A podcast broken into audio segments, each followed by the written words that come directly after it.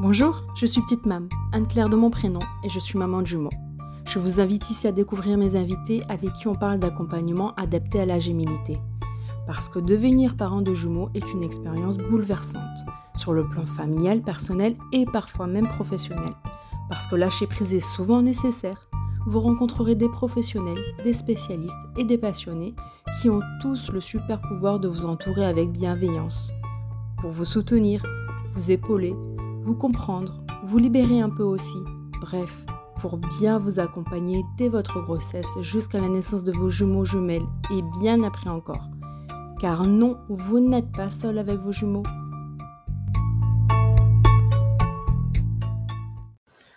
Dans ce nouvel épisode du podcast Petite consulte d'experts, le podcast dédié à l'accompagnement de la parentalité avec des jumeaux, je vous propose une rencontre avec Émilie. Elle est formée en nutrition végétalienne et pédiatrique et elle partage avec nous ses connaissances sur l'alimentation de nos bébés. Émilie est une maman de deux enfants, devenue végétalienne après la naissance de son fils.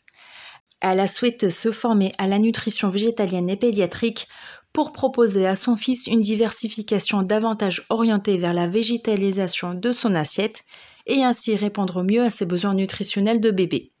À maintenant trois ans, il est végétalien lui aussi. Ce qu'Emilie nous apprend ici, c'est à repenser la composition des assiettes de nos bébés. Non pas pour végétaliser entièrement l'alimentation de nos bébés, mais plutôt pour l'axer davantage autour de leurs besoins nutritionnels essentiels. En effet, il ne s'agit pas ici de composer basiquement une assiette équilibrée comportant tous les groupes d'aliments, mais plutôt de réfléchir en termes de valeur nutritionnelle de chaque aliment et à apporter ainsi à nos bébés l'énergie et les nutriments nécessaires à leur bon développement. Mais de quoi ont vraiment besoin nos bébés pour bien grandir? Comment repenser simplement leur alimentation pour leur donner des bases riches nutritionnellement et gustativement? Quelles valeurs nutritives prioriser? Dans quels aliments les trouver? Quelles sont les alternatives adaptées et rapides à mettre en place? En plus de nous donner les clés d'une alimentation adaptée à nos bébés en termes de nutriments, Émilie partage aussi avec nous ses astuces pour inciter nos bébés à bien manger. Quel rôle doivent avoir les parents et nos petits bouts dans le déroulement du repas? Qu'est-ce qu'un aliment ami et quel est son rôle? Comment adapter les repas en période de néophobie alimentaire? Doit-on nécessairement donner une importance particulière au fait que nos bébés mangent bien? Bienvenue dans l'univers d'Émilie, pour qui une alimentation végétale rime surtout avec le fait de varier au plus l'alimentation de nos bébés. Émilie, pour qui les valeurs nutritionnelles de chaque aliment ont davantage d'importance que le groupe auquel ils appartiennent. Elle partage alors avec nous ici et très bientôt sur un site web dédié tout son savoir pour que nous puissions apporter le meilleur à nos petits bouts afin qu'ils bénéficient de tous les nutriments nécessaires à leur bon développement. Bonne écoute Bonjour Émilie Bonjour Anne-Claire. Comment tu vas? Ça va très bien et toi? Oui, très bien, très bien, merci. Écoute, je suis ravie de, t'accueillir ici sur le podcast euh, parce que euh, j'ai découvert ton compte euh, par hasard, tout simplement parce que je cherchais des alternatives pour, bah, pour varier l'assiette de mes loulous mes jumeaux et euh, parce que je me suis dit qu'il y a forcément des alternatives autres euh, à juste faire varier les composants de l'assiette. Parce que nous on est resté sur euh, la base qu'une assiette doit être composée des trois aliments donc fruits enfin légumes féculents et protéines vous avez des proportions bien définies et donc la seule alternative j'ai l'impression qu'on a, c'est de faire varier les protéines, de faire varier les glucides et de faire varier les légumes. Mais il y a tellement d'autres alternatives. Euh, donc, je cherchais ça et je suis tombée sur ton compte que j'adore d'ailleurs et que, et que sur lequel il y a des astuces aussi, des, petites, euh, des petits trucs. Donc, euh, j'ai tenu à t'inviter sur le podcast pour que tu nous en dises plus sur déjà euh, bah, comment et composer une assiette équilibrée, de quoi a besoin nos de quoi ont besoin nos bébés parce que c'est pas forcément ils mangent comme nous, ils ont besoin de la même chose que nous. Il y a plein de petits détails comme ça qui voilà qui je pense est important de savoir et surtout nous avec des jumeaux des petites recettes simples saines euh, voilà qui, qui vont vite et qui sont euh, efficaces pour leur nutrition en fait. Donc Émilie, merci d'être là. Je vais te laisser te présenter. Et Mhm. euh, voilà, nous dire un peu bah, comment t'en es venu à devenir, euh, bah, du coup, je l'ai pas dit, mais tu es une nutritionniste spécialisée en végétal et pédiatrique, du coup. oui, alors je suis. euh, déjà, si vous avez peut-être entendu, il y a ma fille qui est avec moi, un petit bébé de trois mois. Et euh, donc, oui, je suis Émilie. Euh, mon compte Instagram euh, duquel tu parlais, c'est euh, Petit Veggie. Et alors, donc, je suis formée en nutrition végétalienne et, et pédiatrique. Par contre, je ne suis pas diététicienne, donc je n'accompagne pas personnellement les, les, les gens qui en auraient, qui en auraient besoin. Je suis formée parce que à la base, moi, je suis, je suis devenue végétalienne après la naissance de mon fils et que euh, je voulais euh, au départ euh, que lui aussi il ait une alimentation, disons, plus végétalisée que les autres. Et puis finalement, bah, lui, il est aussi végétarien. Alors, ce que tu disais, en fait, moi, ça me, ça me parle beaucoup, en fait, euh, au, début, euh, que euh, on, nous dit, parce que c'est ce qu'on m'a dit aussi, hein, les pédiatres, euh, ils nous disent, voilà, faut manger tant de protéines. Alors, par contre, faut surtout pas dépasser. Et je trouve que déjà, ça, c'est quand même très, très stressant, parce que tu es jeune parent, tu n'as jamais eu d'enfant, on te dit, il faut absolument que ton enfant, il mange tant de cuillères et qu'il ait tant, y ait ces 20 grammes de protéines et ton enfant ne les mange pas déjà. Bon, ça, peut mettre un, petit peu le stress. Et effectivement, il ne laisse pas la place à autre chose. Euh, expérience personnelle, euh, donc c'était en 2020. Euh, mon fils, quand on était voir sa pédiatre, nous a dit il faut commencer par tel légume, il faut commencer par tel fruit, et puis par exemple, les légumineuses, ce sera dans 18 mois.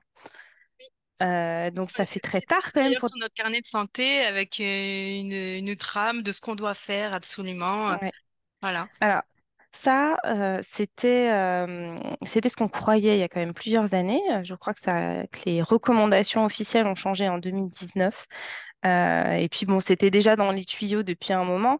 Alors c'est vrai que les choses évoluent hein, dans la nutrition, surtout euh, chez les enfants, enfin même euh, tout le domaine des enfants, les choses évoluent, on apprend des choses euh, tous les ans. Donc on sait aujourd'hui qu'on peut tout donner aux enfants à partir de la diversification. Euh, tout donner, alors pas en termes de texture, là il faut adapter bien sûr, et il y a des exceptions, euh, mais qui sont plus bactériologiques, par exemple avec les viandes crues, euh, voilà, si vous voulez don- donner de la viande, bah non, on ne donne pas de la viande crue à un, à un petit enfant. Je crois qu'il faut attendre 5 ans. En général, c'est pas. Oui, Sauf non, les fruits, hein, mais.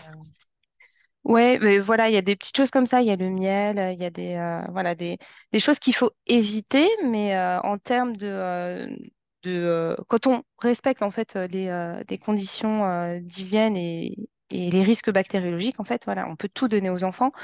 C'est beaucoup mieux pour que ils aient après une ouverture euh, gustative, on va dire, euh, plus large, euh, sont parce qu'on dit enclins que à avoir envie de goûter, c'est ça? Exactement. On dit que c'est vraiment important euh, les finalement les la première année, les six premiers mois euh, de la diversification. Alors, il ne s'agit pas de leur donner beaucoup à manger. Moi, c'est quelque chose que voilà j'ai appris euh, après que je comprenais pas du tout et ce que Célia ne disait pas, hein, mais c'est que finalement au début c'est vraiment le lait qui est très qui reste l'aliment principal. Euh, et euh, le lait maternel ou le lait infantile, hein, pas les laits, euh, pas le lait de vache, pas le lait végétal. Euh, c'est ça qui reste l'aliment principal et le reste, c'est de la découverte. Donc, c'est important de, Avant un an ou avant avant un an, tout à fait. Avant un an, Avant un an, voilà. Tout est de la découverte je- avant un an. Il y a des besoins qui ne sont plus à 100% remplis par le lait. C'est les besoins en fer notamment qui sont euh, qu'il faut justement euh, donner un petit peu euh, via l'alimentation coup, solide. on, on va, on va y venir. De quoi a vraiment besoin un, un bébé, du coup? Parce qu'on dit qu'à partir d'un an, il mange comme nous, ou un an, 18 mois, ça dépend des bébés après, mais euh, euh, ouais. est-ce que c'est vraiment ça dont il a besoin? Est-ce qu'il a besoin de plus de choses, en termes de gras, par exemple, en termes de fer, comme tu disais, de vitamines? Est-ce que, est-ce qu'il s'agit juste de mettre cinq compartiments dans une assiette avec euh, tous les groupes d'aliments pour que ce soit couvert? Est-ce que, voilà, là, et Et ça, déjà, à la base, la constitution de l'assiette et des aliments, des- en termes de nutrition, pas en termes d'aliments, on est d'accord, on parle de nutrition. oui, voilà. voilà. C'est vrai que Est-ce que c'est reposons les vraiment choses. des, composé des assiettes comme les nôtres, en fait? Oui, donc c'est vrai que les enfants, ils ont besoin de protéines, végétales ou animales. Ils ont besoin de fer qui viennent euh, des végétaux ou euh, de- des animaux, et de, euh, de lipides, etc. Par contre, les lipides, quand elles viennent des euh, animaux ou des végétaux, euh, c'est pas les mêmes. Euh, c'est pour ça que euh, c'est ça, c'est plutôt ça? oh, exactement de beurre, mais même en fait, euh, les, euh, le gras qui vient de la viande, par exemple, ça va être du gras saturé qui est pas, qui est pas aussi bon pour le corps. Enfin, J'aime pas trop dire bon comme ça, mais aujourd'hui, c'est quand même assez reconnu que c'est mieux de mettre par exemple de l'huile d'olive crue sur les plats avant de servir à bébé ou de mettre de l'huile de colza qui, qui va contenir euh, des oméga 3 et euh, en fait qui vont contenir des, euh, des, des oméga différents euh, Les que, gars, c'est aussi important que le fer et la vitamine, c'est ça? Ouais, alors les oméga, effectivement, les oméga 3, alors en principe, les laits, euh, les laits infantiles doivent être complémentés euh, en, en France euh, depuis 2020. Euh, on doit avoir des oméga 3, DHA. Si on, on donne si on, on donne le sein, enfin pour le lait maternel, c'est bien que la maman, soit elle consomme des, euh, oméga 3, donc via euh, une supplémentation euh, ou euh, via des poissons gras, euh, pour que le- l'enfant ait euh, les, oméga 3. Et sinon, en fait, il faut leur donner euh, des, euh, des lipides. Le plus important euh, pour un enfant de, euh, de 6 mois à un an, euh, il doit avoir une alimentation spécifique hein, pour répondre à, ton- à ta première question. Et euh, il faut vraiment se concentrer euh, sur trois choses. Le fer, c'est la première carence qu'il y a chez, qui peut y avoir en fait chez les enfants, qu'ils soient donc végétariens ou pas. C'est vu que c'est la première carence et d'ailleurs qu'il y a très très peu d'enfants végétariens euh, en France, ça, veut bien dire que les, les enfants qui mangent de la viande peuvent aussi être carencés. Donc c'est quelque chose à quoi il faut vraiment faire attention. Et, euh, ensuite le gras, parce qu'un enfant, il va manger euh, finalement assez peu, puisque je disais que le lait, il constitue la, la, la base vraiment de son alimentation. Et en fait, ce qu'on va lui apporter à côté, ça va être de la découverte. Mais tant qu'à faire, il faudrait que ce soit de la découverte qui soit dense en énergie et, euh, et, en, fait qui soit calorique, qui soit gras. Euh, c'est pour ça que donc on disait tout à l'heure de rajouter de l'huile sur euh, les légumes. Moi, ce que je rajouterais, c'est cette notion de, de densité, en fait. C'est que c'est très, très bien de- d'exposer à plein de, légumes, de fruits. Parce que les fruits et légumes, je parle de, par exemple, je pas, des brocolis, des carottes, des pommes. C'est pas calorique. Donc, euh, c'est, il faut exposer, c'est très bien. Par contre, euh, c'est, il faut qu'on puisse donner aussi des, des aliments plus caloriques. Ça va être des, légumineuses, euh, des, euh, fruits comme, comme la banane, des, des fruits comme l'avocat, par exemple. Ça, c'est, vraiment très bien pour, pour débuter parce que ça, en DME, par exemple, un avocat, un morceau d'avocat, ça se, ça se mange très bien. Pas besoin de dents, pas, besoin d'être à un stade euh, assez avancé. C'est gras et, euh, et puis euh, ça, se digère très bien. Donc, ça fait partie vraiment des, des- choses sur lesquelles il faut faire attention. Et la troisième chose, je dirais, là, c'est peut-être un petit peu plus spécifique pour les, les enfants qui mangent peu de, de, de protéines animales, puisque il y a cette notion de fer.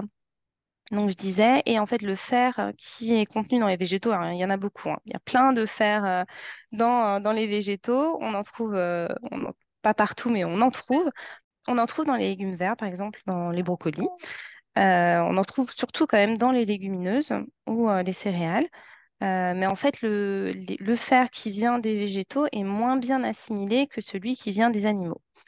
Euh, donc, il peut y en avoir autant, voire plus. Par contre, le corps, euh, il, le- il assimile moins bien. Et une des clés pour bien l'assimiler, c'est la vitamine C. Et c'est pour ça qu'une autre des clés en fait, à donner aux enfants, c'est des fruits ou légumes riches en vitamine C. Alors, ça peut être tout simple, hein, euh, euh, il y a plein de fruits et légumes qui sont riches en vitamine C. Il n'en faut pas forcément beaucoup, ça participe euh, aussi à la découverte alimentaire et, euh, et puis euh, ça donne aussi plein d'autres vitamines. Mais euh, c'est moi, ce que je dis, c'est que c'est indispensable en fait de vraiment penser, euh, surtout au début, à, à parer, à associer euh, un repas qui est riche en fer avec euh, un aliment riche en vitamine C. C'est, il faut y penser aussi, euh, même quand on, on mange de la parce que dès viande. le départ, ils n'ont pas forcément de, de viande dans leur, euh, dans leur assiette, les Oui, en enfants. plus, oui, c'est vrai. Ouais, ouais. Oui, puis euh, tu vois, j'ai, une amie qui me disait ce week-end, son enfant est pas du tout végétarien et pourtant il est anémié. Alors après, il y a plein de raisons pour lesquelles euh, les enfants peuvent être anémiés. hein. Euh, les- S'ils sont un petit peu, euh, un petit peu prématurés ou s'ils ont un faible poids à la naissance, si on coupe le cordon trop tôt, si, enfin, il y a plein de, si. Euh, il peut y avoir une maladie sous-jacente, il faut consulter, hein, euh, mais en tous les cas, euh, il faut aussi faire attention. Et euh, donc, euh, l'idée, c'est vraiment d'avoir euh, un aliment riche en fer, si possible à chaque repas, d'associer de la vitamine C pour bien l'assimiler euh, et euh, de, euh, voilà, d'avoir cette aliment alimentation spécifique au moins jusqu'à un an. Donc après, on disait, tu disais tout à l'heure, oui, que les enfants, à partir de un an, peuvent manger comme nous. En fait, on parle surtout de texture. Oui. Alors, on va éviter toujours les aliments petits et ronds avec lesquels ils peuvent s'étouffer. hein. On ne leur donne pas de cacahuètes encore. Voilà. Et petit et dur euh, et rond, hein, c'est euh, ça, il faut éviter. Par contre, c'est vrai qu'en termes de texture, bah, l'enfant, il peut euh, manger euh, beaucoup plus. euh, en principe, il a assez, il s'est assez entraîné. Il est, voilà, il sait mastiquer et il peut manger effectivement la même chose que ses parents. Il faut quand même faire attention puisque un enfant, et là, ça va aller quand même très, très, très tard au moins jusqu'à 3 ans et après, moi je dirais au moins jusqu'à l'adolescence, ils ont besoin de plus d'énergie. Euh, un enfant, ils ont un petit estomac et euh, ils ont, ils ont quand même un grand besoin en énergie. Euh, on a des enfants qui traversent quand même de longues périodes où ils De développement, de, de, de Et, ah oui, oui. croissance. Ah oui, oui, puis oui, fait- évidemment, ouais. Ils se, ils se développent très vite. euh, alors, c'est surtout la première année qui, euh, que le poids euh, Oui, varie vraiment beaucoup. Après, ils prennent un peu moins vite. Mais voilà, c'est bah, rapport surtout à ce oui, que je disais tout à l'heure. C'est pour ça aussi qu'ils ont besoin d'énergie, surtout la première année. favoriser des aliments riches alors parce qu'ils peuvent pas manger beaucoup par rapport à la contenance de leur estomac. Voilà, c'est exactement ça. Alors après, il y a des enfants qui ont plus d'appétit que d'autres. hein. Alors ceux qui euh, adorent manger, qui continuent tout le temps, là, je pense que il y a, enfin, c'est quand même plus facile euh, parce que euh, enfin, plus facile. Peut-être aussi qu'ils écoutent un peu moins leur faim, donc euh, à, voir aussi. Mais bon, la plupart des enfants, quand même, ils savent écouter leur faim. Euh, aujourd'hui, on sait que c'est pas bien de forcer un enfant, justement pour qu'il sache quand s'arrêter. Et, et bah, quand leur estomac est rempli, bah, ils arrêtent de manger. Et si, s'ils n'ont pas eu assez de, de densité calorique et de densité en fait énergétique, et, et là j'entends bah, tous les nutriments euh, de- dont ils ont besoin, euh, bah, ça peut, euh, enfin, c'est pas aussi, aussi bien pour euh, leur croissance et leur développement. oui, s'ils ont rempli leur estomac de, de brocolis, par exemple, euh, ce qui peut arriver, Exactement. oui, même pour un enfant, c'est pas, oui, c'est pas assez pour son développement et pour, oui, pour, bah, pour euh, assouvir son besoin d'énergie, en fait, euh, pour sa croissance exactement. et son développement. Ouais. Et alors, bon, il y a des fois où les enfants, ils ont envie de manger euh, ces, euh, ces assiettes de brocolis.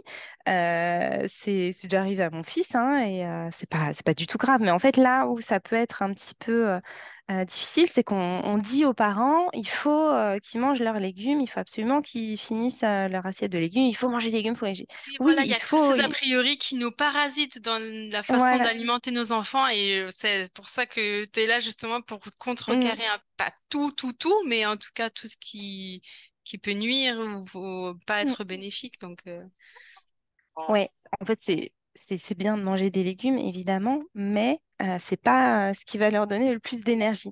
Surtout à partir du moment où ils se déplacent. Alors, euh, avant un an, quand ils vont commencer le quatre pattes, et puis après, quand ils vont commencer à courir un peu partout, un petit peu plus tard, euh, est. en fait, ils ont besoin. C'est pour ça aussi qu'à partir, c'est peut-être quinze dix-huit mois, il y a souvent cette période de, euh, euh, de, de- de refus alimentaire euh, qui arrive, des enfants sélectifs. C'est souvent euh, vers quinze dix-huit mois parce que c'est souvent le moment où ils commencent à vraiment courir partout. Et euh, finalement, ils se, ils refusent les, euh, les légumes verts ils refusent, euh, après ce qui est nouveau, mais surtout euh, les, les légumes. Et euh, ils vont se diriger vers le pain, les pâtes, euh, des choses euh, qu'ils connaissent et surtout qui sont pleins d'énergie. C'est pas par hasard en fait. Ah, ils ont Donc, euh, c'est ça qu'il leur fallait en fait. bah voilà. Enfin, Alors, il y a aussi, inconsciemment euh, sûrement. c'est ça, en fait, il y a une partie où effectivement ils ont besoin d'aliments euh, qui leur donnent de l'énergie, et puis aussi une partie euh, de euh, néophobie alimentaire qui est tout à fait normale, par laquelle euh, la plupart des enfants vont passer pendant plus ou moins longtemps, et où euh, là ça peut être un petit peu décourageant quand on est parent de- de- du jour au lendemain, en fait, l'enfant qui mange euh, vraiment toute l'assiette, euh, là il refuse, il veut vraiment que le pain, euh, c'est c'est pas facile. Donc là il y a des, des petites techniques quand même à, à à, trouver. Alors, c'est, il y, en a pour plein qui marchent un pour petit peu qu'il ait ce partout. qu'il lui faut en fait, même s'il mange pas beaucoup, pour qu'il ait ce qu'il lui faut. euh, Oui, c'est ça. Puis qu'il n'ait pas faim aussi. Parce que c'est vrai qu'il y a des enfants, euh, euh, enfin, on peut se dire, ah bah, euh, on lui sert, on lui sert ce qu'il y a, et puis s'il mange pas, il mange pas. Mais il y a des enfants pour qui c'est plus difficile quand même. C'est, euh, ils ont une néophobie euh, alimentaire qui est un petit peu plus, euh, euh, un petit peu plus compliquée. Et finalement, ils vont avoir faim et, euh, et puis ils vont quand même pas manger à table. Donc, euh, il y a des petites techniques. La, euh, la, la notion de base, euh, que moi je dirais, c'est euh, c'est, euh, la division de responsabilité.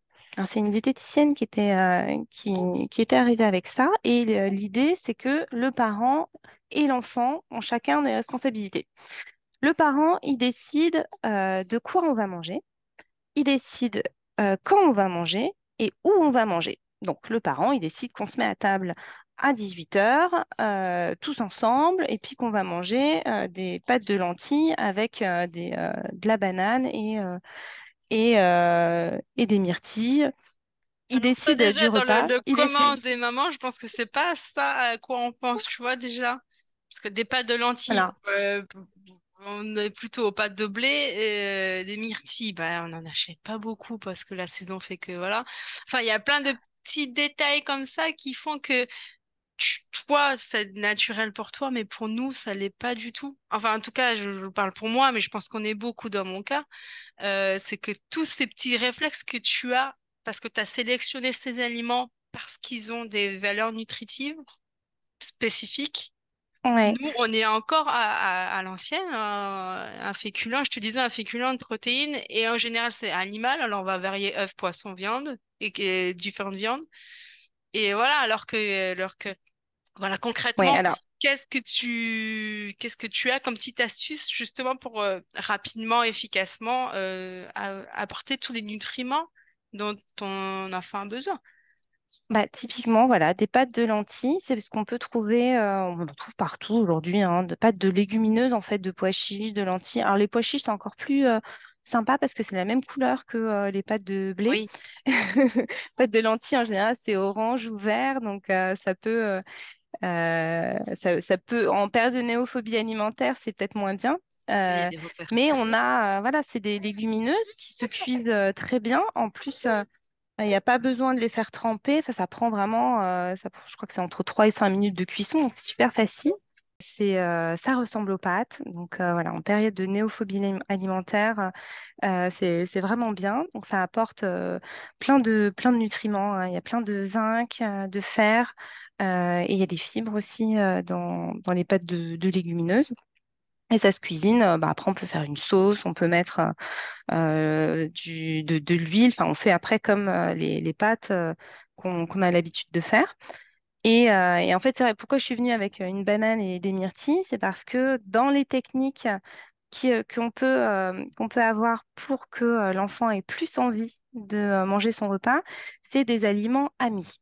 D'apporter, euh, de faire un, un- plateau, de proposer un aliment qu'on connaît pas forcément, enfin que l'enfant connaît pas forcément, ou qu'on sait qu'il aime pas trop, mais euh, qu'on a bien envie qu'il mange, et à côté, de lui mettre euh, un aliment euh, qui- qu'il aime bien en fait ça va rassurer. Ça va le rassurer de voir que, euh, qu'au final, à côté, euh, déjà, il peut manger quelque chose qu'il aime. Et, euh, et en fait, ça va le mettre en confiance euh, pour manger le reste. Et Et en en plus, si jamais aussi, il veut... parce qu'une fois qu'il est parti, après, il va Oui, continuer à manger sans s'apercevoir qu'il est en train ouais, de ouais, manger ce qu'il voulait pas manger au début. Là, je fais ça maintenant avec, euh, je mets le dessert et le plat en même temps, ils mangent comme ils veulent. Et, et effectivement, ils mangent beaucoup mieux. Ouais. Alors, y a, en plus, il y a, il y a deux choses dans le dessert. C'est que la première, donc, c'est effectivement pour qu'il il mange, enfin, qu'il soit plus en confiance. Euh, la deuxième chose, c'est aussi que ça va désacraliser le dessert. Parce que euh, quand on dit euh, si tu manges ton plat, tu auras le dessert, euh, c'est le, le- l'enfant, il veut que le dessert. hein. Euh, un moment, il va peut-être se laisser flouer un moment, puis après, il va, sa relation à la nourriture va quand même pas forcément être aussi, euh, euh, aussi bonne que si euh, il, euh, on, on le, on lui fait pas de chantage, quoi. Donc, euh, dans ça, c'est mieux. Et puis aussi, si jamais finalement il veut vraiment pas manger de son plat, bah, au moins il aura quelque chose dans le ventre. Euh, parce que l'autre idée, donc ce que je disais tout à l'heure, euh, la division de responsabilité, c'était l'enfant, il décide, pardon, le parent décide le quoi, le où et le quand. Donc le quoi, en fait, il faut justement pas prévoir de backup de, de repas. Si on a prévu euh, des, des, lan- des- des pâtes de lentilles, euh, l'idée, c'est pas de lui proposer une tartine de pain euh, s'il n'en veut pas. Euh, c'est de l'accompagner pour qu'il ait plus envie d'avoir son, son plat de lentilles. Et l'enfant, lui, il va choisir s'il veut manger, donc il choisit pas manger s'il veut pas, et combien il veut en manger. Donc si euh, il a très faim, bah, peut-être qu'il va avoir envie de deux portions de pâtes de lentilles, Euh, et, puis euh, du reste d'ailleurs, voilà, on ne sait jamais. Et, euh, et voilà, et du coup, Euh, pour euh, le, l'inciter, je disais, voilà, avoir des aliments amis. Donc, au début, on peut, euh, si on sait que l'enfant vraiment adore, je sais pas, moi, au début, mon fils adorait les brocolis. Vraiment, il a adoré pendant des années, jusqu'à il y a quelques mois où maintenant, il n'aime plus. Bon. Mais à un moment, change, les brocolis, Une fois que tu dis ah cool et tout, ah bah non, maintenant c'est plus le cas, c'est autre chose. C'est c'est ça. ah, Mais voilà, à un moment, le, le brocoli, c'était l'aliment ami, euh, du plat, euh, que, je lui servais. Et, euh, puis aujourd'hui, c'est la banane. En fait, c'est pour ça que je pense à la banane. Il veut manger de la banane tout le temps. Donc, l'idée, c'est pas de faire à chaque, de lui en proposer à chaque repas non plus. Mais voilà, cet aliment ami. et puis ensuite, je pense à la myrtille parce que c'est un, c'était un fruit frais. Et, et j'ajoute, j'ajouterais pour la- en particulier voilà, les, grosses périodes de néophobie alimentaire, c'est que les fruits et légumes, euh, ils ont globalement à peu près le même profil. On, peut retrouver les mêmes vitamines euh, et nutriments dans les fruits et légumes. Si l'enfant il veut pas manger euh, du tout de, de carottes, par exemple, ce qui est important dans la carotte, c'est qu'il y a beaucoup de vitamine A. On peut retrouver dans la mangue, par exemple. Il y a plein de parallèles qu'on peut faire comme ça. Euh, si c'est pour la vitamine C, euh, ben, il y en a dans les brocolis, euh, il y en a dans les poivrons, mais on peut en retrouver aussi dans, bah, dans les, les, oranges. On peut retrouver, retrouver vraiment dans beaucoup de, de légumes. Donc on peut, si l'enfant veut vraiment pas du tout manger de légumes, si ça dure trop longtemps, je pense qu'il faut se faire accompagner individuellement parce que il- Enfin, c'est normal d'avoir de la néophobie, mais c'est pas normal de manger aucun légume ou d'en manger un seul euh, pendant une longue période. Mais en attendant, on peut donner des fruits. Euh, c'est, un peu plus sucré, donc euh, en général, les enfants les apprécient plus. Et ils contiennent également beaucoup de, de vitamines. Donc, ça peut faire, ça peut faire le job. L'autre clé pendant les repas, voilà, c'est de vraiment pas forcer et de, d'inviter le jeu à table. Si on peut faire ça, euh, c'est euh, alors, c'est Alors qu'il un faut pas jouer effort. euh, quand on mange, comment on fait? bah oui, bah si, en fait. En fait, il y a une différence entre jouer avec la nourriture quand on est, quand on se rend compte, en fait, et puis la balancer par terre, par exemple, à trois ans, c'est pas pareil que balancer la nourriture quand on a, euh, quand on a un an. À un an, l'enfant, il n'est pas, euh, en principe, s'il lance son, son, son assiette, c'est qu'il a plus faim. Souvent, c'est quand même ça. Euh, donc là, il veut plus trop jouer. Après, l'enfant qui, qui lance euh, plus tard sa, sa nourriture, non, c'est un jeu qu'on n'aime pas trop. Mais on peut jouer à d'autres jeux. Euh, on peut jouer aux, aux animaux, par exemple, devant leur assiette, de, de faire la poule, typiquement de mettre les mains dans le dos et puis de manger comme ça, avec la Même tête en avant. la bouche? À même la bouche, exactement. Alors, il faut que les Ça parents va jouent le faire hurler aussi. mon mari, ça. Mais ça, c'est super, ça marche, c'est fait rigoler les enfants. Et Ouais, moi, ouais, euh, sais, ils le font d'eux-mêmes, ils mangent comme le chat ou le chien, donc ah euh, bah voilà, oui, voilà, bah comme le chien, s'il y a un chien, euh, c'est rigolo et, et ça permet de, de se détendre déjà. Parce que il y a, il y a une chose euh, qui est importante, je pense, euh, pour les enfants, c'est qu'il y a beaucoup de pression autour du repas. Enfin, voilà, tu me Mm. disais, euh, on a beaucoup de... euh, enfin, on parle de, de nutriments, on est inquiet pour leur développement, et puis on a des, des professionnels de santé qui disent des choses, d'autres qui disent d'autres choses. Oui, il y a une Les parents, ils sont pression sous autour pression. de ça, ouais, c'est ça. Ah Ouais. ouais. Les parents. Et les enfants, ils le ressentent. Et, euh, et, et en, en- en principe, un enfant n'aime pas trop être sous pression. Et euh, Non, sais bah nous non plus en fait quand on y bah réfléchit, non. hein. Nous on dit des enfants, mais on, enfin, on fonctionne comme ça aussi, donc. euh, C'est vrai, Ah ouais. ouais, c'est vrai. hein. Et donc de pas pressuriser l'enfant, euh, alors c'est pas facile, mais par exemple, de, il faut pas donner, faire de pression ni positive ni négative. S'il finit euh, son assiette de son, son plat, là, celui qu'on voulait lui préparer, qu'on est super content, et ben euh, même si on est super content, il faut éviter de dire Oh, c'est bien, t'as tout mangé. En fait, on, on s'abstient, on fait pas de Faut que commentaires. ce soit, euh, faut pas que ce soit un sujet en fait. Ouais, exactement, c'est ça. pas Faut pas que ce soit un sujet. Ouais, se nourrir, c'est normal. S'il mange pas, c'est pas grave. Euh, donc, pareil sur une petite période, Oui, hein. oui, S'il oui, mange jamais, on est d'accord. Voilà, exactement. Euh, et euh, et s'il mange pas euh, ce qu'on voulait absolument qu'il mange, euh, bah, on évite de, faire des commentaires. Donc, négatif, et puis s'il mange, positif. Et par exemple, moi, je l'avais beaucoup vu avec mon fils et ça se revoit avec mes... dans, dans plein de, plein de familles. C'est si l'enfant, il aide, alors aide entre guillemets, hein, mais que pendant la préparation du repas, là, les enfants, ils sont beaucoup plus à même de goûter ce qu'on est en train de préparer. Oui, parce qu'ils sont euh, fiers de ça, l'avoir fait. alors oui, oui, ils sont fiers d'avoir fait et puis ils sont en train de le préparer, ils sont en train de le toucher. Ça, c'est la première étape en fait euh, pour euh, faire accepter un aliment à un enfant, c'est qu'il le touche. S'il veut pas le toucher, il ne le mettra pas dans sa bouche, hein. Il ne le mangera pas. Donc faire toucher comme ça, que ce soit en préparant le repas ou en allant faire des courses avec euh, l'enfant, par exemple, euh, on va faire des courses et puis on lui montre euh, les fruits, les légumes, les pâtes, les... enfin voilà, tout, tout, tout le- toute la liste de courses. Euh, c'est euh, des premières étapes pour qu'il s'habitue aux aliments et qu'après il les mange. Et, euh, et, donc je parlais de pression, par exemple, quand on est en train de préparer. C'est l'enfant, il va, mais il- enfin, la plupart des enfants, ils vont piocher dans le plat et puis ils vont mettre, ils vont le manger, ils vont le goûter.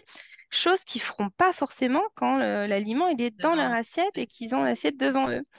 Et, euh, et donc ça, moi je trouve que c'est vraiment une façon super, super sympa et, euh, et vraiment, euh, et vraiment efficace en fait de faire goûter des nouveaux aliments, c'est d'inviter les enfants à De préparer faire accepter, ouais. Ouais, ouais. Ouais, ouais, ouais. Et puis, euh, comme ça, ils peuvent être actifs aussi. La plupart, ils sont contents euh, quand ils peuvent aider euh, leurs parents. Donc, euh, c'est, euh, ça peut être vraiment un bon, un, un bon moyen, des quoi. bonnes astuces pour les faire manger.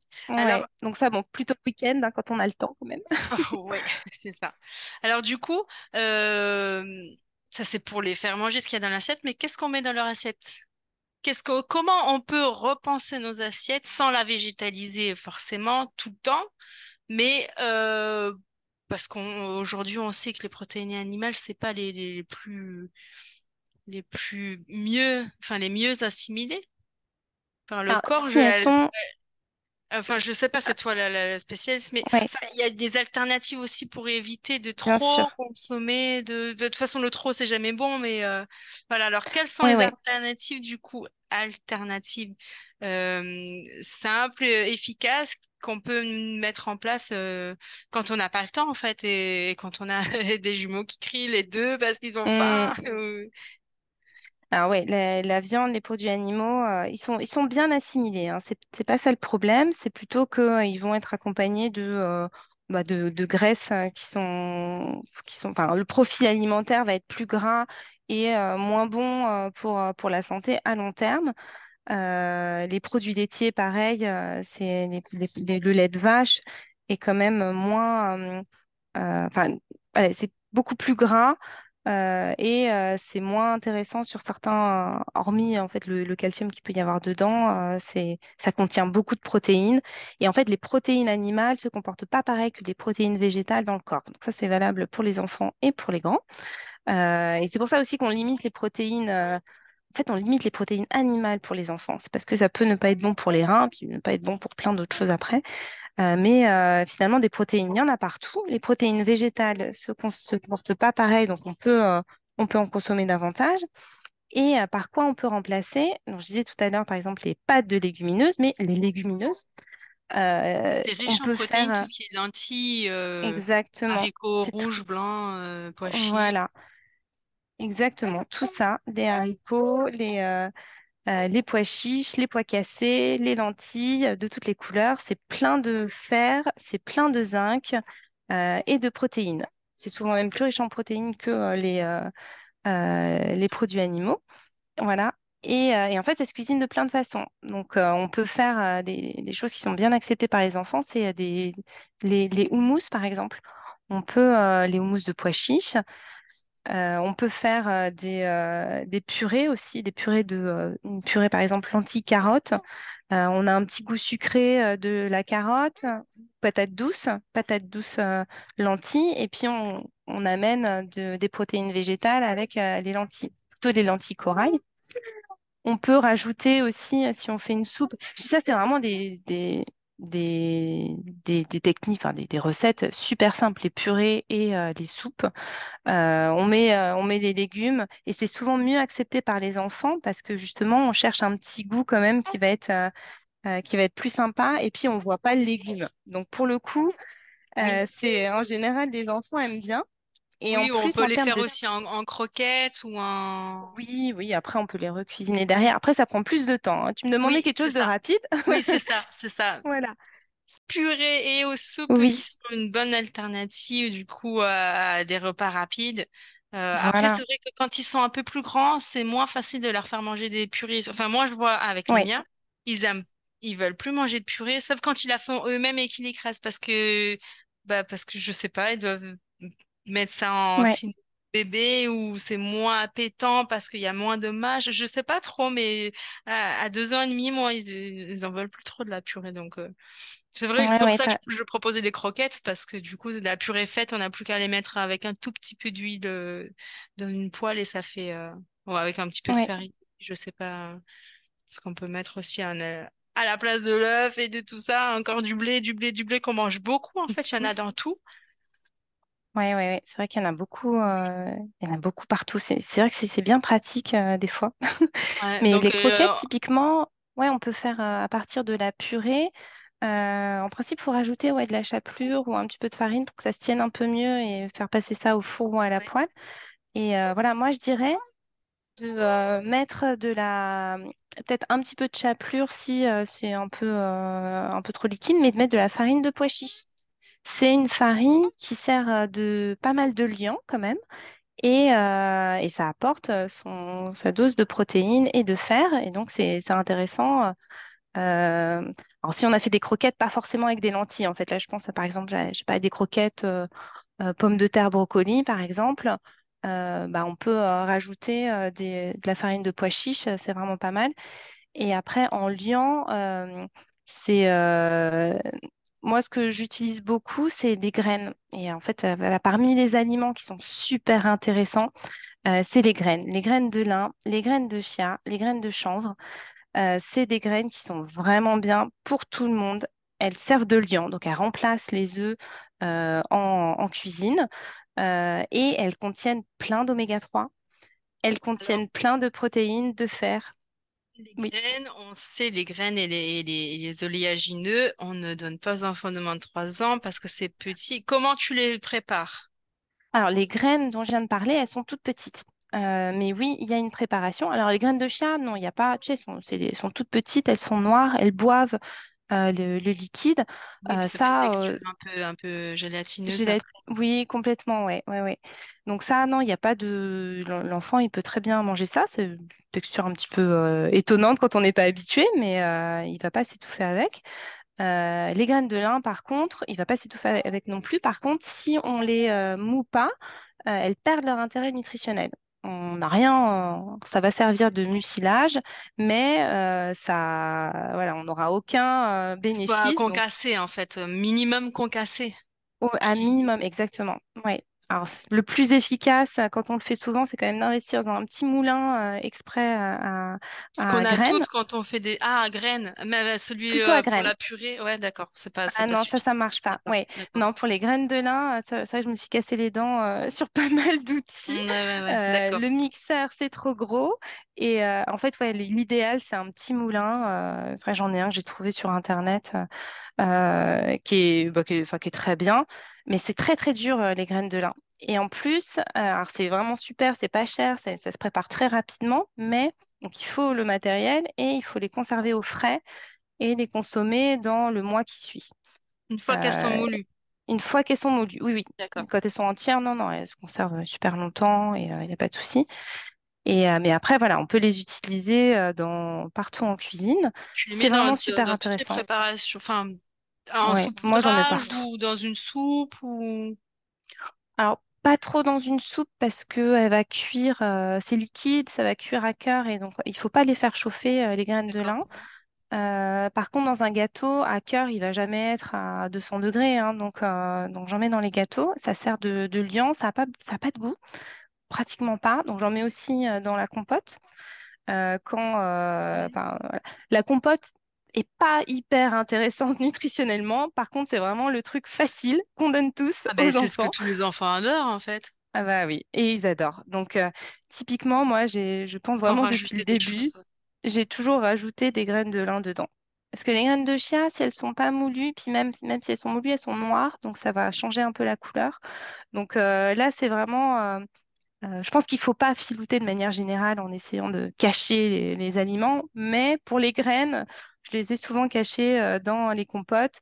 Ça fait une texture un petit peu plus épaisse et ça ne change pas le goût et ça apporte euh, des oméga 3, euh, ça apporte de l'énergie et franchement, c'est, super intéressant. Donc euh, Donc, ça, c'est vraiment... on en est à trois astuces. Ouais, Des fruits plutôt riches, banane, avocat, plutôt que des pommes, euh, pommes poires, euh, voilà. Enfin, pas tout le temps, hein, mais oui, euh, voilà, voilà. oui. Euh, les La légumineuses qui découverte, sont... oui.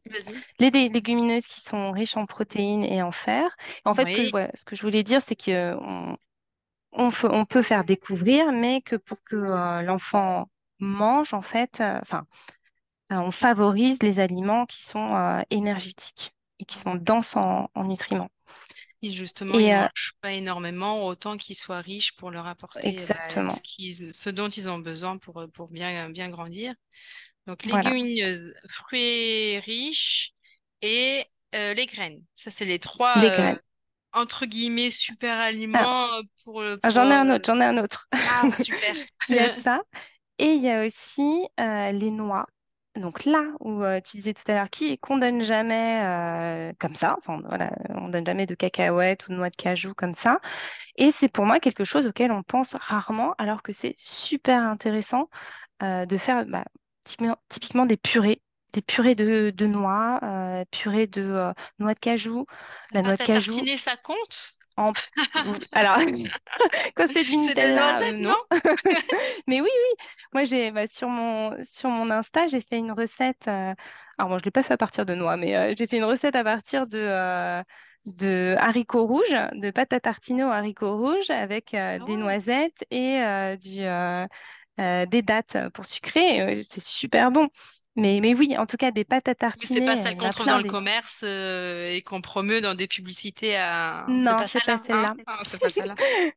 Non, mais, euh, mais on peut très bien faire euh, une, euh, une purée de cacahuètes. Alors, c'est pas le beurre de cacahuètes, il y a une différence entre les deux. La purée de cacahuètes, c'est que des cacahuètes qui sont mixées. Le beurre de cacahuètes, il rajoute du sel et du sucre. Donc, on évite. C'est aussi bon hein, quand il n'y a pas de sel et de sucre. Oui, Euh, surtout que la cacahuète, personnellement, je trouve ça meilleur. Elle est déjà un peu sucrée. ouais, ouais, ouais. Donc, euh, Ouais. et euh, il y a plein de purées qu'on peut faire. Euh, alors, euh, nous, euh, on en D'où le consomme mixeur tellement. euh, noix, c'est ça? Alors euh, oui, il peut mixer, mais euh, ça part tellement vite. euh, pour moi, il faut. euh, Enfin, nous, en tout cas, on a un, un robot beaucoup plus gros et il faut, euh, pareil, un robot euh, ou un mixeur puissant pour euh, mixer les, les noix parce que c'est très ouais. dur. Et on a besoin de, de rien d'autre. hein, on rajoute rien. Donc euh, moi, je j'en fais tous les mois. euh, je, je fais trois, quatre pots de noix de cajou, d'amandes et de cacahuètes. Je vais Et je l'ai revenir sur le, le- Mm. la purée de cacahuètes et tout ce qui est oléagineux parce que souvent, on nous déconseille d'en donner par peur d'allergie, alors que euh, les exposer le plus tôt possible, c'est aussi éviter ces allergies. Tu, tu Ouais. Oui, oui, complètement. Alors, les allergies, c'est un sujet qui est, qui est complexe. S'il y a des allergies dans la famille, euh, euh, à la cacahuète, par exemple, euh, Oui, vaut sûrement mieux voir un professionnel pour voir comment l'introduire. Mais aujourd'hui, on sait que euh, plus on introduit tôt, en fait, il y a une fenêtre entre euh, 4 et 7 mois pendant laquelle c'est bien d'introduire les allergènes prioritaires.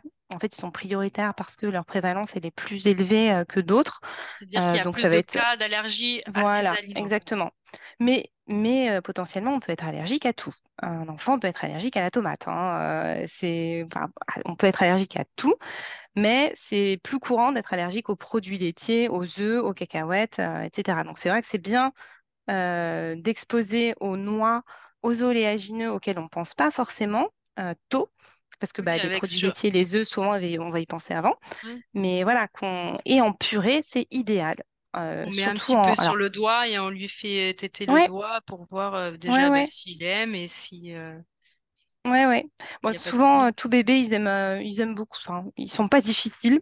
Ah ouais, moi, je l'ai fait dès Mais 4 mois et ils ont adoré. hein. ouais, Ah, le beurre de ah bah, cacahuète, et encore aujourd'hui, ils adorent. Enfin, le beurre, le, le- la purée, parce que j'essaie de le prendre sans sel et sans sucre, ce qu'on ne trouve pas en France, même dans les rayons, euh, les rayons euh, internationaux. Il faut aller sur- dans les magasins faut en magasin.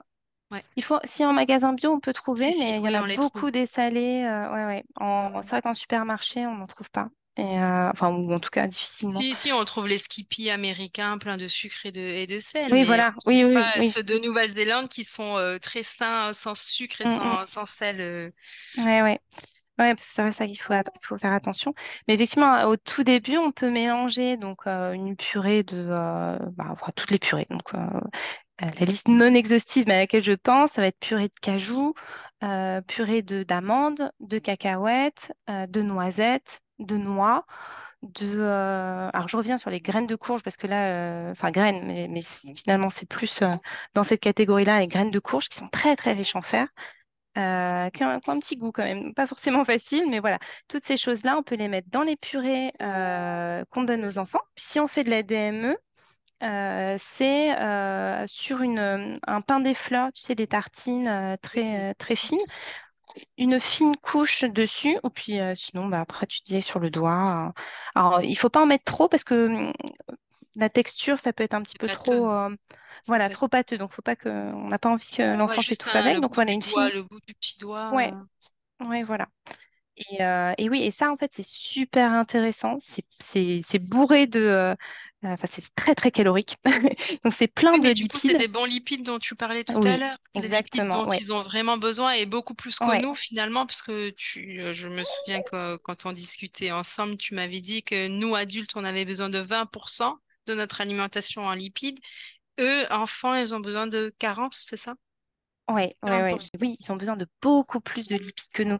C'est, c'est vrai que je ne l'ai pas mentionné depuis tout à l'heure, j'avais oublié, tu avais bien noté, mais ouais, ouais, c'est pour ça qu'il faut en rajouter partout et c'est pour ça effectivement que les purées euh, d'oléagineux, elles sont vraiment intéressantes parce que nous, ça va nous faire grossir direct, mais eux, ça va leur donner vraiment tout ce qu'il faut. Et, euh, et ouais, ouais, c'est, c'est vraiment intéressant. Chacune va donner en plus, enfin, c'est très bien varié parce que chacune va donner un, un profil un petit peu différent. Il y a beaucoup d'oméga 3, par exemple, dans les noix, c'est les noix de Grenoble, hein, euh, je, je précise, euh, qu'il n'y a pas forcément dans, dans les autres, mais qui ont voilà, des profils lipidiques euh, variés Elles et qui vont amères, toutes, sont elles sont un même un peu plus amères, ouais. Et On peut les accompagner de. euh, Alors, moi, ce que j'aime bien faire, c'est un peu à, à l'américaine aussi, euh, c'est euh, de la gelée de, euh, de fruits.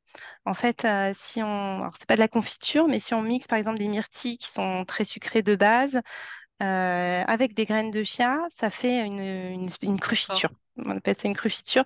Si on met ça avec euh, les purées qui sont un peu amères ou un petit peu euh, moins riches en goût, ça passe et ça fait comme le sandwich à, à l'américaine, tu sais, au beurre Oui, de cacahuète. euh, ouais. voilà. Et, euh, et ça, c'est top. Alors ça, ça fait plus de préparation quand même. et puis en plus, Oui, ça se garde peu pas très longtemps. Mais euh, mais quoi, les oléagineux, ils vont contenir beaucoup, la plupart vont contenir beaucoup de fer. Le plus, donc, c'est les graines de courge, mais euh, le- les noix de cajou mixées. Donc, nous, c'est ce qu'on utilise chez nous vraiment tout le temps en cuisine parce que ça remplace euh, plein de trucs. Ça n'a pas beaucoup de goût. Euh, et ça remplace, puisque donc nous, on ne consomme pas de fromage, on se fait des sauces fromagères à base de noix de cajou. Et Ah, donc, noix de cajou mixées. moment. ouais. Ouais, ouais, ouais. On rajoute de la levure maltée, qui, qui, je précise, la levure maltée, des études qui ont été menées, et c'est un des aliments qui permet de euh, euh, protéger au mieux des maladies infantiles des enfants. Alors, les maladies infantiles, genre les rhumes, hein, pas la varicelle et compagnie, mais euh, Ouais, les enfants qui en consomment régulièrement, ils sont, ouais, C'est ce que tu montrais dans un et post moins longtemps. Oui, Instagram il y a pas longtemps, fait. que j'ai ouais, partagé ouais. d'ailleurs, que je trouvais génial. Oui. Mais la levure euh, c'est difficile à trouver aussi dans les magasins bio. Oui, en magasin bio, on en trouve. Et euh, elles sont pas toutes, elles ont pas toutes le même goût, donc il faut peut-être les essayer. Mais, euh, mais en tout cas, quand on trouve euh, celle qui nous convient, après, on peut, ça remplace, ça a le goût, ça, ça, remplace le fromage, quoi. Alors, ça n'a pas exactement le même goût, mais en tout cas, on peut se faire une sauce, donc, comme je disais, avec de la purée de cajou, de la levure maltée, du citron, on peut rajouter de l'ail, ça peut, ça nous fait une sauce et sinon on peut faire un parmesan, donc dans la même idée où on mixe les cajous, la levure maltée. Euh, là, c'est bien de rajouter un petit peu de sel euh, si euh, l'enfant a plus de un an. Et ça fait un parmesan qu'on peut saupoudrer euh, sur, sur les légumes, sur, en gratin. Enfin, voilà. Ça remplace facilement et c'est beaucoup plus intéressant que, que le fromage sur, sur plein d'aspects, quoi. Donc, donc ça, C'est vraiment bien. Donc, pour repenser Ouais, nos du coup, assiettes, on peut donc trouver beaucoup d'alternatives. Donc, du coup, dans ces quatre aliments-là, ces quatre euh, familles d'aliments, du coup, oléagineux, euh, légumineuses, euh, graines, et l'autre, j'ai oublié. et Les, les euh, légumes, les fruits, les fruits riches, les fruits Oui, riches qui sont oui, beaucoup voilà. plus en, en énergie. denses en Oui, énergie. Voilà. Euh, voilà. Et, et tout ça euh, sans avoir la, la constitution d'une assiette classique qu'on nous apprend dès l'école d'ailleurs, avec Ouais, euh, 50% de légumes, un tiers de viande et un tiers de féculents. ouais, Enfin, ouais, un quart. Non, oui, ça, un quart. je crois que le classique, euh, ça, ça dépend en plus des pays. Il y a, il y a des pays quand même qui changent euh, leur assiette. Je sais qu'au Canada, euh, ils sont, euh, ils ont retiré déjà les produits laitiers de l'assiette de base, puisque aujourd'hui en France, en tout cas, on nous dit qu'il faut un produit laitier par repas, hein, que c'est indispensable. Euh, en vrai, non, ça l'est pas. Mais euh, je crois qu'il y a que que des le fois, dans certains légumes, il y a plus de calcium, par exemple, dans, dans, dans Oui, des fruits euh, racines, euh, genre patate douce, je sais plus lequel. Il y a des alors fois, il y a plus de, forcément les. de Oui, calcium mais, dans... mais oui, oui, tu as complètement raison. Dans plein de, de fruits et légumes, il y a beaucoup de calcium. Alors, la difficulté, en fait, c'est que les enfants qui ne mangent pas beaucoup de, de légumes, bah, ils vont Oui. avoir du mal à avoir du calcium. Mais il y en a beaucoup dans évidemment les à mettre en perspective avec les goûts, les goûts des enfants. Ça, c'est indéniable, hein. Ouais. Mais il y a du calcium, oui, dans les brocolis, les choux. Euh, il y en a euh, dans, euh, dans les oranges. Il y en a dans les graines de chia aussi. Euh, et puis il y en a dans l'eau. Euh, bon, typiquement, moi je vis à Paris. On a une eau très calcaire. En fait, le calcaire, euh, c'est, euh, bah, on a du calcium, quoi. Donc Oui, c'est, ici, c'est- pareil. À- à- voilà. Donc c'est un peu, enfin, on a le, on peut trouver tout ce qu'il faut. La difficulté, voilà, ce que je disais, c'est que si l'enfant mange pas du tout de, de légumes, enfin ou très peu, il va avoir du mal à avoir sa dose de calcium. Les enfants ont besoin quand même de beaucoup de calcium. Euh, bah, surtout quand euh, le- la part de lait infantile ou de lait maternel diminue, hein, il faut le retrouver dans l'alimentation. Donc nous, euh, personnellement, et beaucoup d'enfants qui ne consomment pas de produits laitiers, on prend des produits qui sont enrichis en calcium. Donc typiquement, nous, on utilise du lait de soja qu'on enrichit en calcium. On est sûr d'avoir les besoins, mais après, quand on est un, adulte en tout cas et qu'on mange un petit peu de tout, euh, euh, non, c'est, on n'est pas obligé de mettre des produits laitiers. Et donc du coup, voilà, au Canada, bah, ils ont retiré les produits laitiers de l'assiette euh, idéale pour y intégrer en fait, enfin, ils n'y avaient pas enlevé, mais en tout cas, la, la- la représent- la représentation de l'assiette idéale, elle est beaucoup plus variée et riche. On voit les légumineuses, on voit les noix, on voit, on voit plein de, de, fruits et légumes. Et voilà, et c'est pas le morceau de viande, le verre de lait et les pâtes ou les brocolis. Quoi. C'est, beaucoup plus riche et varié. Et, et voilà, dans, en fait, je pense que pour tous les enfants, ce qui est bien, et sans, sans trop mettre de pression, mais l'idéal, c'est vraiment de varier l'alimentation. Euh, que ce soit pour eux plus tard euh, qu'ils aient euh, un panel gustatif plus large ou pour couvrir leurs besoins en nutriments, il faut essayer de varier. Et ça, ça c'est quand même pas simple quand on est parent. Donc, ça, surtout quand on n'est pas formé à, toutes les valeurs nutritives de chaque aliment. Parce que c'est pour ça qu'on reste dans le basique, parce, parce qu'on ne sait pas en fait. Alors mmh. que quand on a des, des, des, tuyaux, des petites astuces, des clés comme tu nous donnes aujourd'hui, on est en mesure de varier euh, sans rester dans un schéma euh, fermé de du, ben, celui dont je parle depuis le début, la protéine, lipides, euh, enfin glucides et, fruits et légumes. voilà, on peut se dire, bah, aujourd'hui, on va pas manger de, de, de, protéines animales ou à un repas en tout cas, et on va me faire un, un dalle de lentilles. Voilà avec du lait de coco, avec, avec euh, des patates douces, des courgettes, des, des, des carottes, et un dalle de lentilles. Et, c'est très, très équilibré, au même titre qu'une assiette euh, basique, j'ai envie de dire. Donc voilà, avec des clés comme ça, avec des clés comme ça, je pense que c'est beaucoup plus simple de varier euh, de varier euh, l'alimentation de, de nos enfants et, et, par là même la nôtre aussi, tout en respectant nos besoins en, nutriments et, et nos, notre besoin en énergie surtout. Oui, oui, oui. Alors, du coup, tout ça, tu en reviens sur, le, sur ce que tu disais au début, tu n'es pas accompagnante, euh, mais tout ça, tu nous le donnes sur ton site sur ton compte, pardon, sur ton compte Instagram, qui, je le rappelle, s'appelle Petit Meveji. Je mettrai de toute façon le lien pour qu'on aille voir tes petites astuces. Et à terme, tu, tu penses du coup nous faire un, petit site euh, super sympa avec plein de, de recettes et, d'astuces. Euh, voilà, donc euh, je voilà. Exactement. Je, suis en train de le préparer. Je sais qu'il y a plein de, plein de choses euh, super sympas, des astuces, des stories sur ce que tu donnes à tes enfants, des smoothies super sympas à prendre, à laisser si on n'aime pas. Et, voilà. Et même si tu n'es pas accompagnante, tu as plein de choses à, à nous livrer euh, via ton compte et plus tard euh, via ton site que tu es en train de, en projet en tout cas, de faire pour pour nous faire varier la tête de nos enfants en fonction de leurs besoins nutritifs. J'ai tout résumé? Tu as très bien résumé. Merci. Génial, génial. Bah, en tout cas, c'était un plaisir de discuter de tout ça avec toi. Euh, juste une fois, on dit euh, alimentation euh, végétale, dit gros budget. Dis-moi, toi qui, qui sais, puisque tu, tu manges végétal alors oui, moi, je suis, suis pas du tout d'accord euh, pour dire que ça coûte plus cher. Euh, ce qui coûte plus cher, aujourd'hui en tout cas, c'est d'aller acheter euh, des nuggets végétaux d'une marque qui ressemble vraiment aux nuggets classiques, je dirais. en fait, c'est l'alimentation transformée. Là, bah oui, ça, va coûter plus cher. L'alimentation transformée en général coûte plus cher. Par contre, des pois chiches, ça, au brut, pas cuit, ça vaut rien. C'est, je sais pas, c'est 2 euros le kilo, même pas.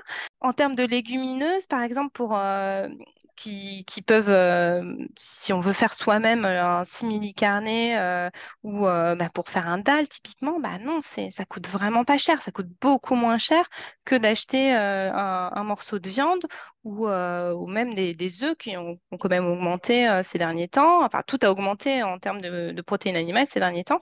Donc non, non, ça coûte beaucoup moins cher d'acheter des produits bruts végétaux. les... Voilà. Alors, les... non, même les, les boîtes de conserve de pois chiches vont pas, être très chères non plus. Ouais, mais ça, les cuisiner soi-même, ça prend pas forcément beaucoup, beaucoup de temps. Si on a des astuces et dalle lentilles, j'en ai fait un il y a pas longtemps. Ça prend pas beaucoup de temps à part couper les légumes, les faire, euh, les faire revenir. Enfin, on, partagera sûrement une recette un jour, mais c'est pas long. Et puis c'est facile à servir, c'est facile à manger. C'est exactement. Et puis, euh, quand, quand il y a du lait de coco, en plus, euh, ça, ça apporte vraiment la touche sucrée que tout le monde aime. Euh, Le, le dal, je pense que c'est vraiment une recette euh, basique euh, qui est, oui, voilà, qui est facile à faire et qui est rapide. Euh, Il y en, il y en a plein d'autres euh, comme ça, quoi. Euh, c'est... Et on peut acheter, alors les lentilles, il n'y en a pas en conserve, mais même si on achète ces pois chiches ou ces haricots en conserve, bah, ils vont être quand même beaucoup moins chers. C'est... On n'a pas tout le temps de cuisson. Parce qu'en fait, plus que du temps à passer, c'est de l'organisation. C'est vrai que là, pour le coup, euh, ça peut rajouter une charge mentale. Une fois qu'on a, euh, qu'on est organisé, qu'on si on sait faisait un plat de lasagne. Enfin, je sais pas. comment? Pas plus que si on faisait des lasagnes ou, Ah oui, ou oui, un oui, c'est vrai, Enfin, ouais. Ouais, ouais, euh, ouais. il suffit de- d'avoir son menu en tête. De, je- enfin, je, je Voilà. sais pas, mais c'est vrai que Ouais. quand on plat euh, classique de nos recettes euh, d'avant, de nos Mm. grands-parents, euh, c'est c'est quand même de, de l'organisation et Ouais, ouais. donc Oui, voilà. c'est c'est juste une, euh, un coup à prendre et se dire bah peut-être que euh, je sais pas trois fois par semaine euh, varier et faire autrement pour euh, pour Ouais, autre chose. Complètement. Mais oui, oui, si on se pose une fois par semaine et puis qu'on se dit, bon, qu'est-ce qu'on va manger cette semaine, euh, se le noter, essayer de réfléchir à des choses ça. qui changent. Ouais, et ça, ça, ça, ça enlève de la charge mentale. Ça, se, on se prépare, on sait ce qu'on va manger, on n'est pas dans le rush euh, le soir. Si on peut faire du batch cooking sur trois jours, c'est encore mieux. Et ça, typiquement, voilà, des plats, enfin des, euh, des, bah, des lasagnes végétales ou un dal, ça se prépare très bien en avance, ça se conserve très bien. Même, moi, je trouve ça même encore meilleur le lendemain. Se préparer, c'est vrai que c'est euh, une clé qui est vraiment, euh, change, le quotidien et qui permet d'économiser. Euh, déjà parce qu'on n'achète pas des choses à la va-vite, et puis en plus parce que si on, prépare, euh, on sait, euh, on sait ce qu'on va, cuisiner. Et puis on peut cuisiner soi-même, donc typiquement les légumineuses. Euh, ce qui est bien, c'est quand même de les faire tremper la veille. euh, et voilà, ça, faut quand même le prévoir. Mais euh, ouais, ça coûte beaucoup moins cher. Après, dans, dans le, le coût, je dirais que les, les oléagineux, les purées d'olé- d'oléagineux sont quand même très. Oui, Euh, ça, et c'est... les euh, oléagineux en soi, si on arrive à en prendre même 100, 150 grammes, ça suffit à une petite ouais, purée. Oui. Et ça, alors, euh, bon, c'est quand même un investissement de les faire soi-même. Nous, chez nous, on a, donc je disais tout à l'heure, un robot. Euh, donc, je fais euh, une fois par mois, je, lance, je crois qu'en tout, je, fais une dizaine de pots. Et ça me coûte beaucoup, beaucoup moins cher, puisque effectivement, au kilo, on est peut-être entre euh, 15, 15 et 20 euros, je dirais. Non, moins pour les noix de cajou. Alors, je dirais entre 12 et 15 euros plutôt, alors qu'un pot euh, au kilo, il va coûter plus de 30 euros quand il est déjà en purée, en bio. Je parle en bio. C'est vrai que nous, on Oui, consomme bio, bio, c'est encore moins cher en conventionnel. Euh, mais ça, c'est vrai que ça fait partie des postes. Si on peut les faire soi-même, il faut un petit investissement. Après, euh, on n'est pas obligé non plus d'en manger souvent. Euh, on peut en mettre juste un petit peu sur la tartine du matin euh, ou euh, dans certaines cuisines. Franchement, c'est une idée reçue. Vraiment, il faut, il faut juste essayer après, hein, faire ses courses et, oui, après, et voilà, voir voilà, combien ça mais coûte, hein. que si on Bien se dit, ben, je prends pas mes, mes cuisses de poulet cette fois-ci et je remplace par des lentilles et, choses riches en protéines végétales, à ce moment-là, ce sera peut-être le même budget, sinon un peu moins. Voilà, exactement. Pour moi, c'est, c'est un peu moins. C'est même parfois beaucoup moins.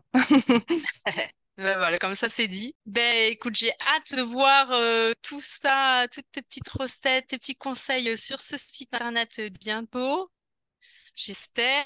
Et en Oui. attendant, il y a ton compte Instagram qui nous permet de pouvoir varier l'alimentation de nos bébés rapidement avec des petites astuces simples de tout ce dont ils ont besoin pour bien grandir. Ouais. Merci beaucoup pour, euh, pour cet échange. C'était Merci. super de, de parler avec toi. Je suis ravie que, que tu aies participé à cet épisode et que, et que tu nous aies tout ça parce que ça va bien nous aider pour sortir un peu de, de ce cadre euh, qui est là depuis euh, bien longtemps dans nos, dans nos esprits et sur ouais, de nos enfants. Je te remercie infiniment, Émilie. Je te souhaite une très belle Merci à journée. toi. Merci beaucoup. hein. Bonne journée à toi. Merci.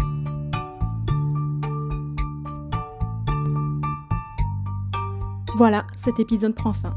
J'espère qu'il vous a plu, vous a ouvert de nouvelles perspectives ou qu'il vous a permis de prendre conscience des divers accompagnements, parfois hors du commun, qui fourmillent autour de vous. A très bientôt pour de nouvelles petites consultes d'experts.